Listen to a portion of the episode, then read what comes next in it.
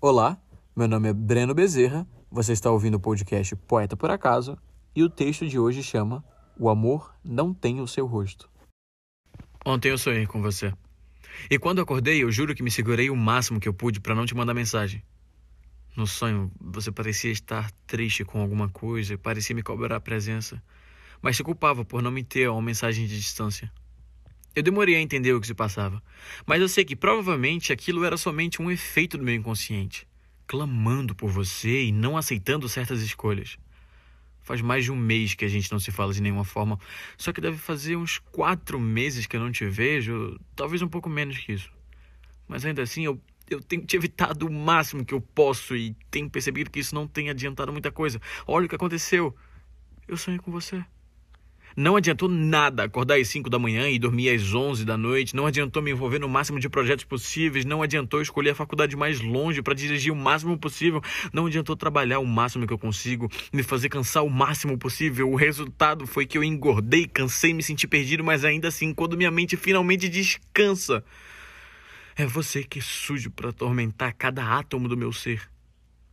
Quando acordei, eu me senti mais perdido do que quando fui dormir. Só que eu não desisti de continuar tentando conseguir o que eu comecei: tirar você de mim.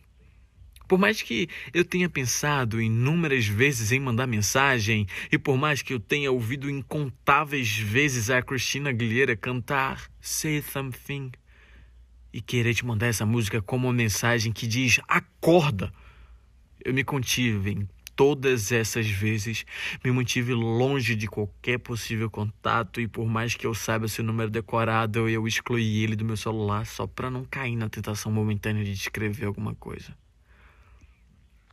Enquanto eu ainda sinto tudo e finjo não sentir nada, eu vou regenerando o grande pedaço de mim que você levou. E eu não tô te culpando por nada. Eu que levei mais a sério do que podia. E olha, que eu não quero ser prepotente nem soberbo, mas eu sei que o lugar que eu ocupava dificilmente alguém vai ocupar.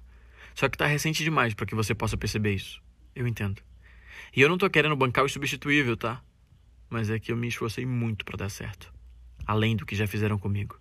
Mas aparentemente não foi suficiente. E tudo bem.